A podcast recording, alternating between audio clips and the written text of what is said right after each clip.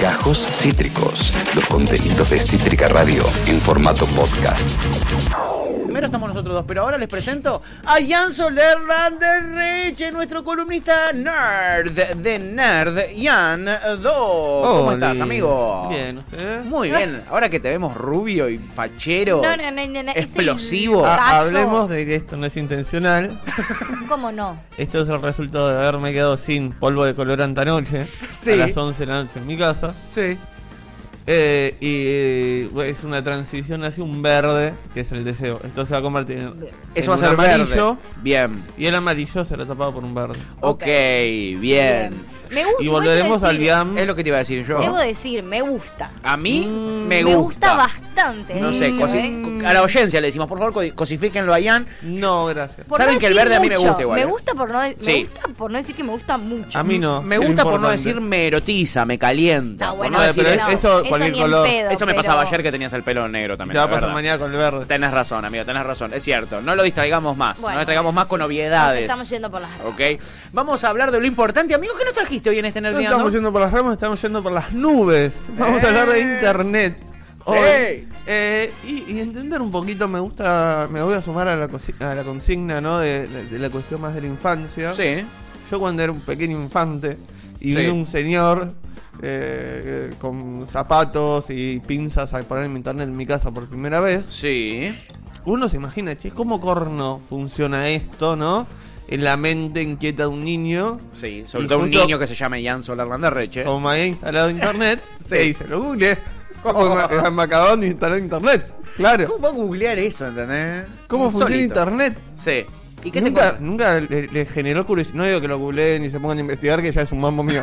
pero nunca le generó curiosidad. Sí, sí. cómo mierda funciona esta red inmensa a nivel mundial. Sí. Donde yo en un segundo puedo estar en. Con la tecnología de hoy, una videollamada Sí.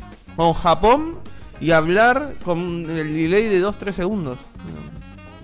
Eh, eh, Es la- espectacular. a mí siempre me impactó la idea esa, ¿no? Y lo que más me sorprendió fue cuando averigüé que fue un invento de los militares. Eso me, me, me explotó. Bueno. Ah, empecemos pa. ahí por los orígenes. Ah. Cuando nos vamos, el Cuéntenme. 80%, eh, o por no decir el 99%, porque no me quiero animar, pero Está bien, tenemos- está bien, con- de la con- tecnología que conocemos hoy, Sí. surgió. de- de- de- que conocemos hoy en el sentido de las bases, ¿no? Sí. Todos los, ese impulso tecnológico impresionante que vivimos en la segunda mitad del siglo pasado. Sí.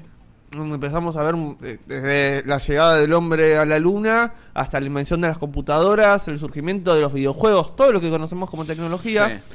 surge de inversiones eh, millonarias que hacen los estados en los sectores científicos en la Primera y Segunda Guerra Mundial. Sí. De ahí sale esto, desde la- las naves para el espacio hasta el sistema táctil que eh, muy arcaico Sí. comenzó en la Segunda Guerra Mundial, lo que hoy tenemos todos en nuestras manos y Mirá. estamos súper acostumbrados, que es el táctil. Bueno, la radio también empezó gracias a la guerra, Bueno, Las radios empezaron en esa época. Qué loco. Eh, todos los y lo que después terminó siendo y derivando el internet, Sí. que es los sistemas de comunicación y de cableado Que comenzaron a fortalecerse en esa época. Primero comenzaron con los telégrafos Sí. y después llegaron, eh, pasaron a ser las telefónicas, Sí. televisión y por último eh, lo que conocemos Internet. hoy como internet. Claro. ¿No? Internet surge en parte como un sistema de comunicación militar, Sí. donde los militares necesitaban obviamente enviar información a una punta a la otra del campo de batalla y generar un sistema interno de comunicación. Claro. Y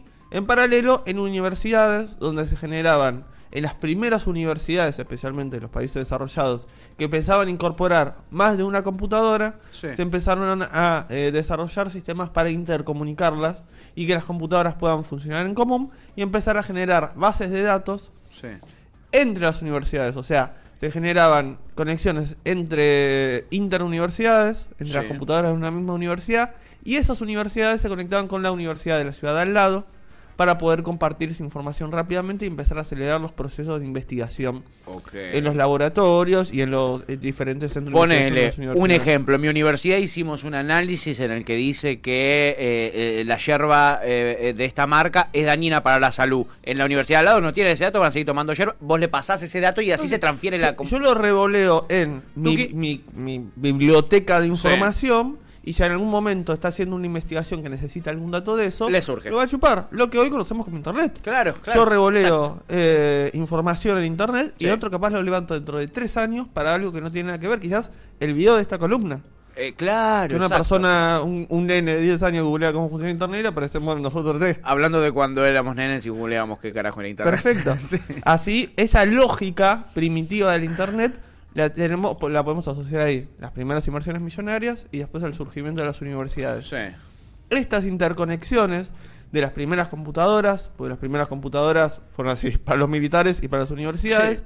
cuando se empezaron a incorporar computadoras en otros sectores importantes de la sociedad, como oficinas gubernamentales, Claro, se empezaron, empezó a crecer esa red y entonces dijimos, ah, bueno, tenemos las universidades, le sumamos no sé, las oficinas gubernamentales. Sí. Genial, le sumamos los eh, los laboratorios científicos privados que no están linkeados en esta red. Sí. Y así empieza a crecer y se genera una interred que termina después siendo una red de naciones, que es la Internet. ¿No? Ok. La red internacional. La Internet. Net. Ok, la red internacional. International Network. Clave. Ahí está. Perfecto. ¿Qué estamos hablando? ¿De qué estamos hablando cuando se habla de la nube, de esta cuestión tan abstracta? De ¿no? cloud. Estamos hablando, correcto. Muy bien. Eh, estamos hablando de ese level, ya Ese estamos como level. Banucci. Sí, ya está como Banucci. Inglés nivel. The cloud is very funny in the kitchen. Sí. In the, in the cloud. The cloud. The cat is under the table. Correcto. Eh, cuando empezamos a hablar de este tipo de cosas, Sí. lo que nos imaginamos es eso, ¿no? La nube, como yo lo revoleo en mi computadora y no se entiende bien a dónde va. Sí. En definitiva, lo que se hizo es esto que yo les estaba contando de las universidades y las redes de computadoras, replicarlo por miles de millones y poner, convertir ciertas computadoras en lo que normalmente nosotros conocemos como servidores. Como servers. ¿no? Ok. Los servidores son, en definitiva, computadoras que en la lógica como base son iguales a las que tenemos nosotros, Sí. pero no es que tienes un Windows donde entras y tenés programas y googleas, sino que tiene un- no tiene un sistema operativo con el que puedes interactuar, sino que funcionan como lugares donde se almacena esa información. Y termina siendo sótanos inmensos con miles y miles y miles de computadoras Sí. donde un empresario compra, llena eso de computadoras, algo parecido a lo que cuando hablamos de criptomonedas. iba a decir, me ¿no? hace acordar a eso, sí. Y ahí se va almacenando la información en lo que nosotros conocemos como lugares de almacenamiento o hosting. O host. ¿No? Sí. El hosting, para lo que no sabe, es donde se almacena toda la información de Internet en esas computadoras en sótanos de lugares Ok. que desconocemos. Ok. ¿no? No, es algo tan abstracto, son sótanos donde Son está- sótanos donde llega la información. Cuando vos haces clic eh, izquierdo en Instagram y subís una foto, Sí. esa foto se almacena en el disco duro de una computadora en un lugar, no queda flotando en los cables de la ciudad, como en algún momento un niño ya pensó. ok, va a un lugar físico. Va a un lugar físico Bien. que puede ser tanto en nuestro país Sí. como puede ser en otros países. Y ahí es donde nos en- tenemos que empezar a, a pensar en la forma, en el costado político, si se quiere, de esto, Sí. que tiene que ver con el manejo de la información y lo importante de eh, ser soberano en la información que manejamos Sí. como país y como individuos. eh, y como organizaciones, en el caso de que pertenezcamos a alguna, Cítrica Radio podría ser una, ¿no? Por ejemplo, Perfectamente. claro. La Es- cuestión económica, ¿no? La- las listas de los gastos, de los ingresos, de los egresos, Sí. el depósito de impuestos, ¿no? Sí. La información personal, nuestros datos, cómo está compuesta nuestra familia, todas nuestras contraseñas de todo lo que guardamos. Odio. En definitiva, eso se termina guardando en el disco duro de alguien Sí. físico que conocemos, posiblemente millonario, muy Posiblemente tú, millonario. Y en los últimos. Que no- les amo, pero probablemente no estaría acá si ese Si tengo el información caso. la borro, No, chicos. por supuesto. sí. Eh, y en los últimos años, en las últimas décadas, se empezó a ver una concentración muy zarpada de lo que fueron los servidores de Internet, donde, entre otras cosas, eh, se guarda la información de estos hosts de las páginas web. ¿No? Sí. En los 90 teníamos miles de empresas que ofrecían estos servicios, que eran estos millonarios que se querían sumar a la ola de Internet Sí, y decías, compro computadoras, me Sí. com- lo- me- el sótano de mi empresa, meto computadoras Sí. y ofrezco este servicio. ¿No? Se empezó a concentrar a un punto que entraron los 2000, todas esas, eh, eh, toda esa información se concentró casi en un 95% en 35 empresas. Bueno, hashtag capitalismo. Y en el 2014, 10 años Salvaje. después, casi toda la información se concentró en las 5 empresas Obvio. que todos vamos a identificar rápidamente. A ver. Que son Amazon, principalmente tiene una, una pasta de torta en lo que es servidores mucho mayor a los otros, Sí. pero no, eh, con números no eh, despreciables, también están Google, también Sí, están obvio.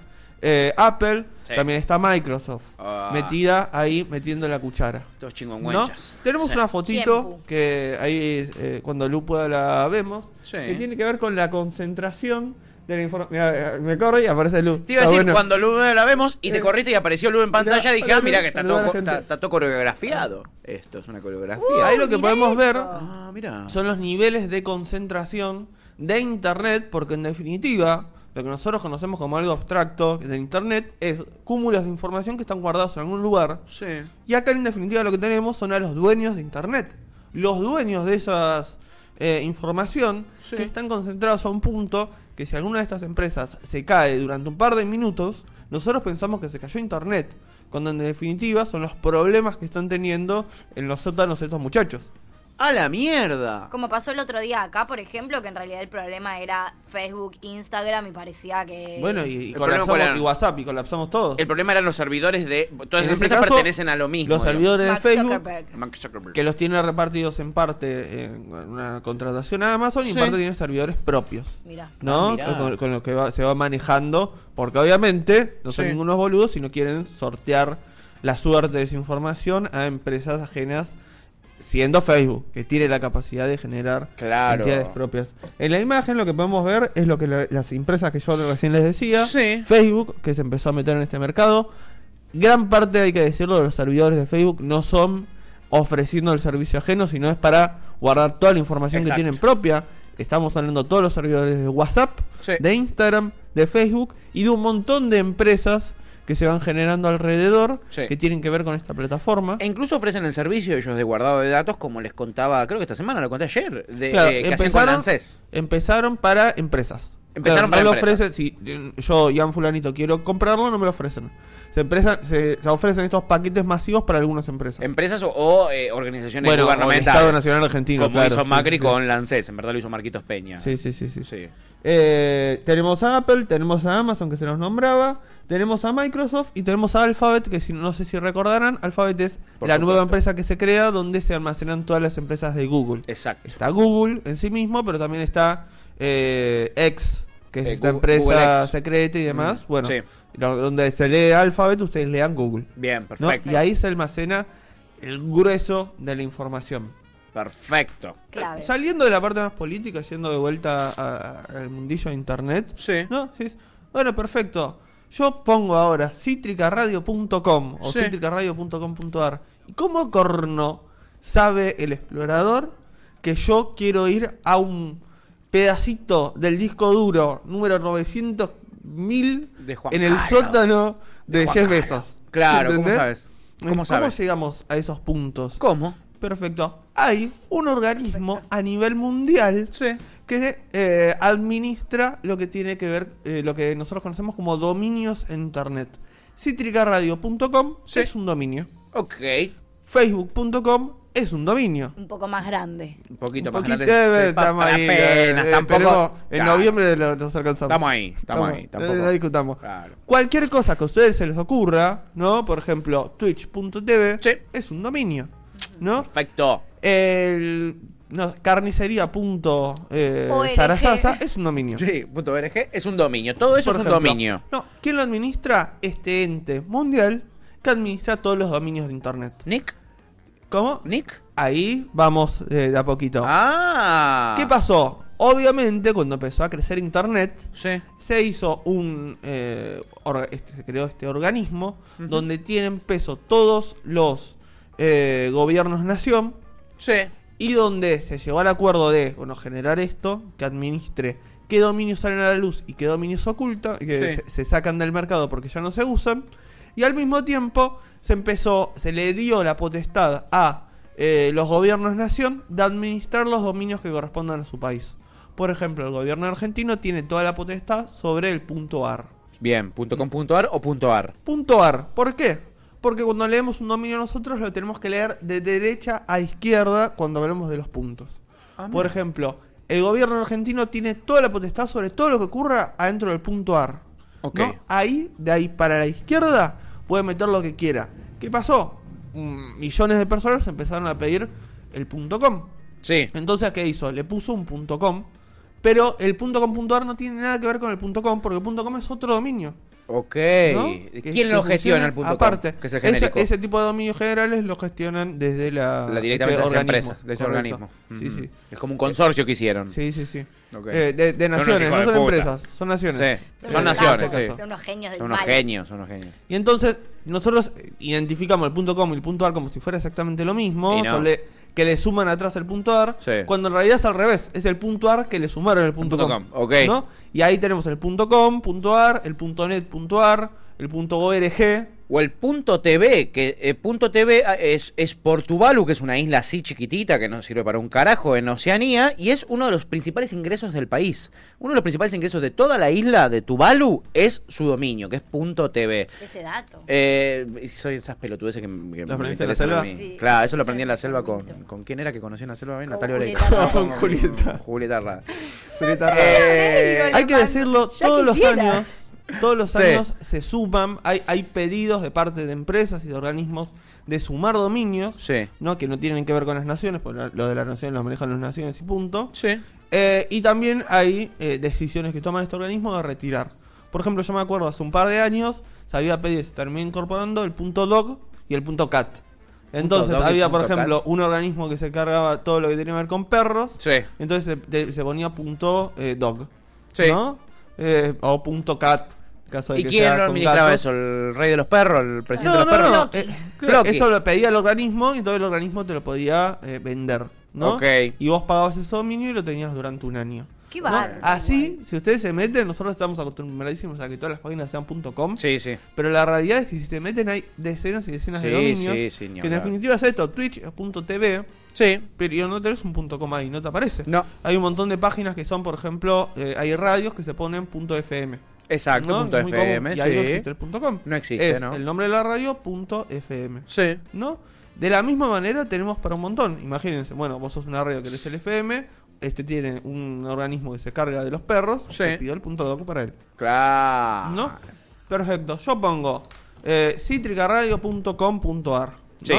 ¿Quién lo, quién lo supervisa? Nick Ar, Sí. que es un organismo que en nuestro caso es público, que depende de la jefatura de gabinete de la nación, que Mansur. administra, Sí. el, en este caso nuestro querido, Nuestro querido Juan Mansur, el Buda. eh, Sí. el Tucu, como decimos El los amigos, Tucu. eh, El. Menemcito. Qué juego. Eh, donde te, vos inscribís tus datos, te autorizan y te dan ese dominio por una determinada cantidad de tiempo y vos pagas una determinada cantidad de plata por ese dominio, que la realidad es por un año es un precio bajísimo, creo que están 500 pesos. Sí, ahora. sí, sé que es algo bastante. precios bajísimos. La realidad, cuando arrancamos, estábamos, era gratuito. Era gratis. Cada, eh, cada persona argentina jurídica o física podía, Podía. registrar hasta 200 dominios de forma gratuita. Sí. Después se bajó ese techo Sí. de cosas gratuitas y después se empezó a cobrar. Y va- vence, no es una autorización que tenés ad No, a vos te lo para. dan por un año. Por un año. Por eso es muy común cuando se meten en un dominio donde no le eh, donde no, no va a ninguna página, a veces te dan una página que te lo vende.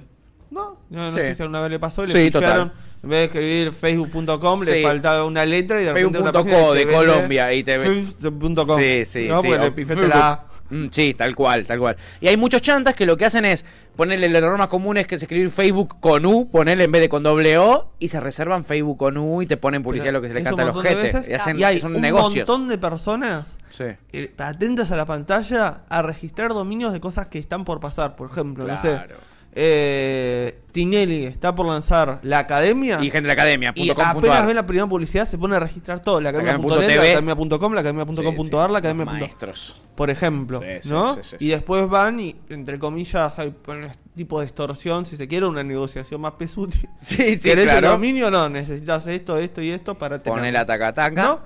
Eso, este organismo que yo les comentaba, NIC.ar en Argentina, pero el organismo nacional que regula los dominios de Internet a nivel mundial y cada país, en el caso de que UY, en el caso de Uruguay, BR en el caso de Brasil, Sí. lo que hacen es, yo ingreso esto, va a la base de información del organismo y ese eh, nombre elegible, por ejemplo citricaradio.com, Sí. lo relaciona con un número. Bien. Estos números muy técnicos se llama DNS. Los famosos DNS, todo el tiempo te, te- uno está en contacto con Bueno. esa sigla ¿Por en qué? internet.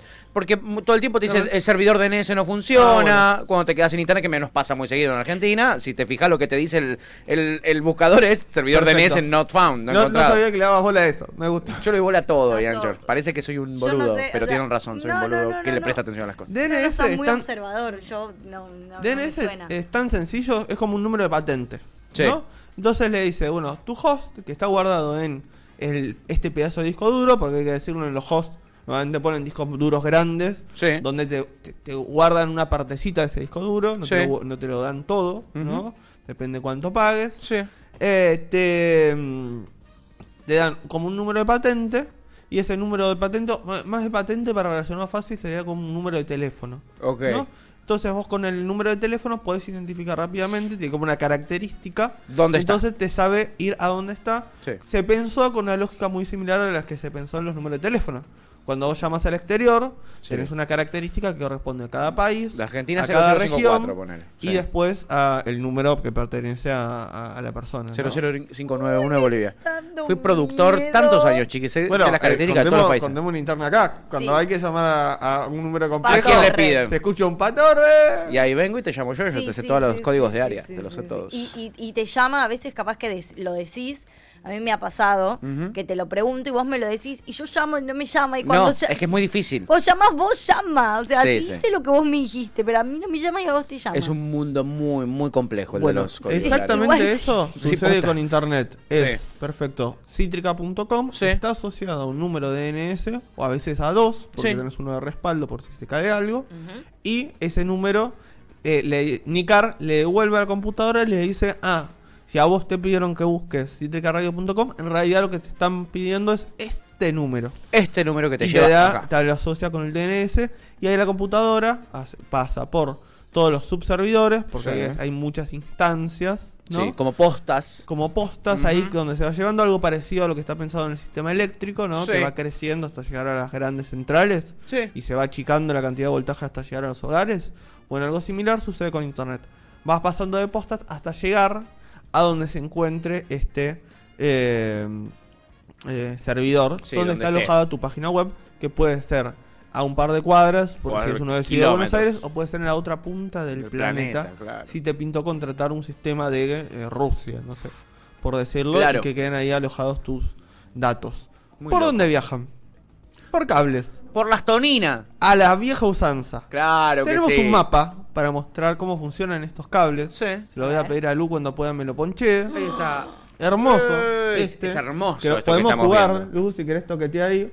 ¿Se puede, eh, eh, ¿Se puede mover y ver todo cómo funciona? sí, ahí sí. estamos sobre África. ¿Dónde estamos? Ahí estamos. Lo Mirá que estamos que es viendo, eso. estos son, eh, es un mapa, no, Sí. no es, no es- no es en vivo, digamos, pero es un mapa de cómo se encuentran las situaciones actuales de los Sí. cables Sí. que recubren el planeta y es donde viajan, van y vienen las diferentes eh, eh, informaciones que nosotros le pedimos. Cuando esto, la computadora la asocia a este DNS que decíamos, Te manda por ahí. va a buscar un servidor, vos viajas por acá, estos cables. La de cobre ahí, Una que no se enteren mis amigos. un dato de color, Sí. ¿no? Si vos te pones a comparar eh, los eh, mapas de navegación históricos, eh, Sí. un mapa de navegación de- del 1800 donde llegaron, no sé, las invasiones inglesas, Sí. y lo pones con los cables encima, es idéntico. ¿Ah, sí? Es lo mismo. Se pensó la misma lógica que se pensaba para las navegaciones de los barcos, Sí. para los cables que estamos viendo. Mirá Entre los cables que estamos viendo vamos a ver el famoso cable de las torinas Ahí está, creo que lo estoy que viendo todos acá. conocemos y que todos hemos escuchado el chiste de cuando se cae internet y debe estar pasando algo en las toninas. Claro que sí. ¿No? El cable de las toninas es en definitiva un cable que no es tan grueso para llevar todo el internet que necesita la Argentina. Sí. Estamos hablando de mucho. Sí. ¿no? Es un cable que tendrá el tamaño de un caño. Sí, sí. Estamos hablando de este tamaño. aro de luz. Un poco de do- dos cabezas, tres cabezas mías. No es no un cable que no nos. no- vos vos lo mirás y decís, ah, por ahí entra todo el internet de la Argentina. Sí. ¿No? Eh, obviamente es un cable óptico. Obvio. Eh, y este cable eh, llega y pasa a distribuirse a casi todo el país, excepto Tierra del Fuego, que Tierra del Fuego eh, y otras provincias eh, linderas a la cordillera se conectan por el otro cable que vamos a ver que llega por Chile. Por Chile. por el otro lado, que también hay que, vamos a, a- a tirar un par de mitos. Eh, el principal es, si hay un bombardeo en las toninas, Sí. eh, Argentina no se queda sin internet porque automáticamente pasamos a estar conectados por, Por la cordillera y este cable andino que no llega y el país tiene como plan B alimentarse de, en vez de alimentarse de derecha a izquierda, De izquierda no con este cable que llega a las toninas, activa el plan de seguridad y empezamos a alimentarnos de internet para este lado. Muy groso y ancho lo que trajiste hoy, ¿eh? La verdad. ¿Les gustó? Maravilloso, amigo. Mucho. Estoy fascinado con este mapa. La Este gente mapa que... es hermoso. Sí, es hermoso ese mapa, la verdad. Es una pelotudez lo que estamos diciendo con toda la información de verdad que tiró. Nos quedamos con la imagen del mapa, pero es muy bella. Muy lindo. Es muy No, linda. La traje porque dije- a mí también me fascinó. Es medio vicio, tengo ganas yo de toquetear así, mover el Mal. planeta como está haciendo Lucía ahora en este momento. Le recomendamos a la gente que eh, si se perdieron un pedacito, la columna entera va a estar subida a YouTube ahora en la tarde y también va a estar en Cítrica Radio Podcast para los que los quieran volver a escuchar. Yo les recomiendo que la vean. Yo les recomiendo Es que una la vean. Muy bella columna. Es una muy bella columna para ver, sobre todo esta parte del mapita este que está delicioso. Este amigo, es hermoso. Me encantó ese mapa. Quiero boludear un rato ahora en la tanda. Me voy a ir a pelotudear con el mapa ahí atrás. Perdonen, eh.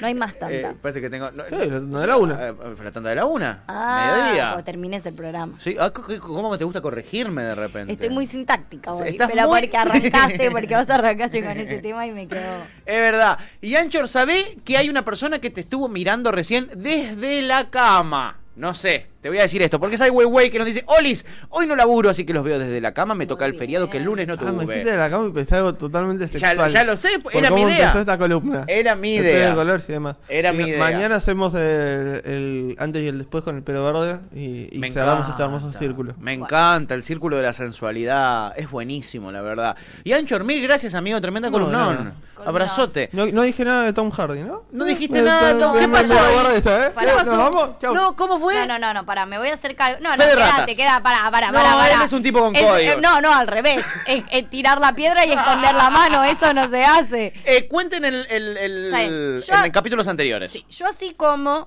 a ver, A ver. yo dije que Tom Hardy actuaba en la película de Spider-Man. Y lo defendiste a muerte. Lo defendía a muerte Sí. y de hecho dije que si no era así, que, que, o sea, que si era así y yo tenía razón, quería mis disculpas públicas. Sí. No tenía razón yo, para variar, así que voy a pedir mis disculpas públicas, pero igual voy a decir a mi favor Sí. que son muy parecidos y que de hecho cuando vieron la imagen, ustedes dos Dudamos. Sí, también dudamos, dudaron. dudamos. Dudamos. Esto es lo que voy a decir. Eh, Pero me cierto hago cargo también. y pido disculpas Fue- son una públicas. disculpa muy Aníbal Fernández. es. O sea, si ustedes fueron tan imbéciles de malinterpretar Si alguien lo se que yo sintió dije, No, no, no, yo me hago cargo y pido disculpas. Son las nuevas disculpas Yo de me este siglo. equivoqué ¿eh? y pagué. Pero Pero la pelota no se se mancha. Si algún día se muere Tom eh, Hardy. eh, Harry Este lo perfectamente lo podemos reemplazar. y nadie se va a dar Lo cambiamos por este otro actor que ni siquiera nos acordamos el nombre. De hecho, quiero decir una cosa. El otro día vi Sí. una película donde act- vi muchas películas donde él actuaba y de hecho me di cuenta que Sí. siempre pensé que eran la misma persona porque no vi nada de Tom Hardy, nada, Sí. y vi miles de este chabón Sí. pensando que era Tom Hardy.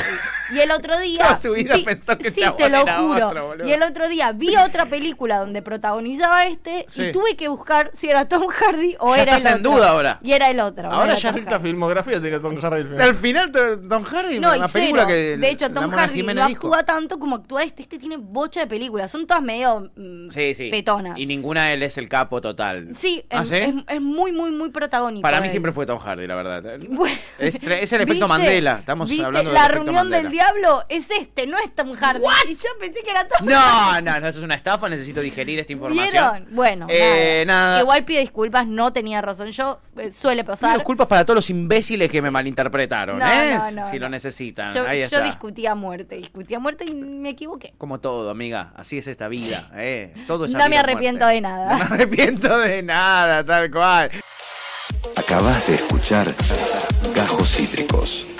Encontrá los contenidos de Cítrica Radio en formato podcast en Spotify, YouTube o en nuestra página web.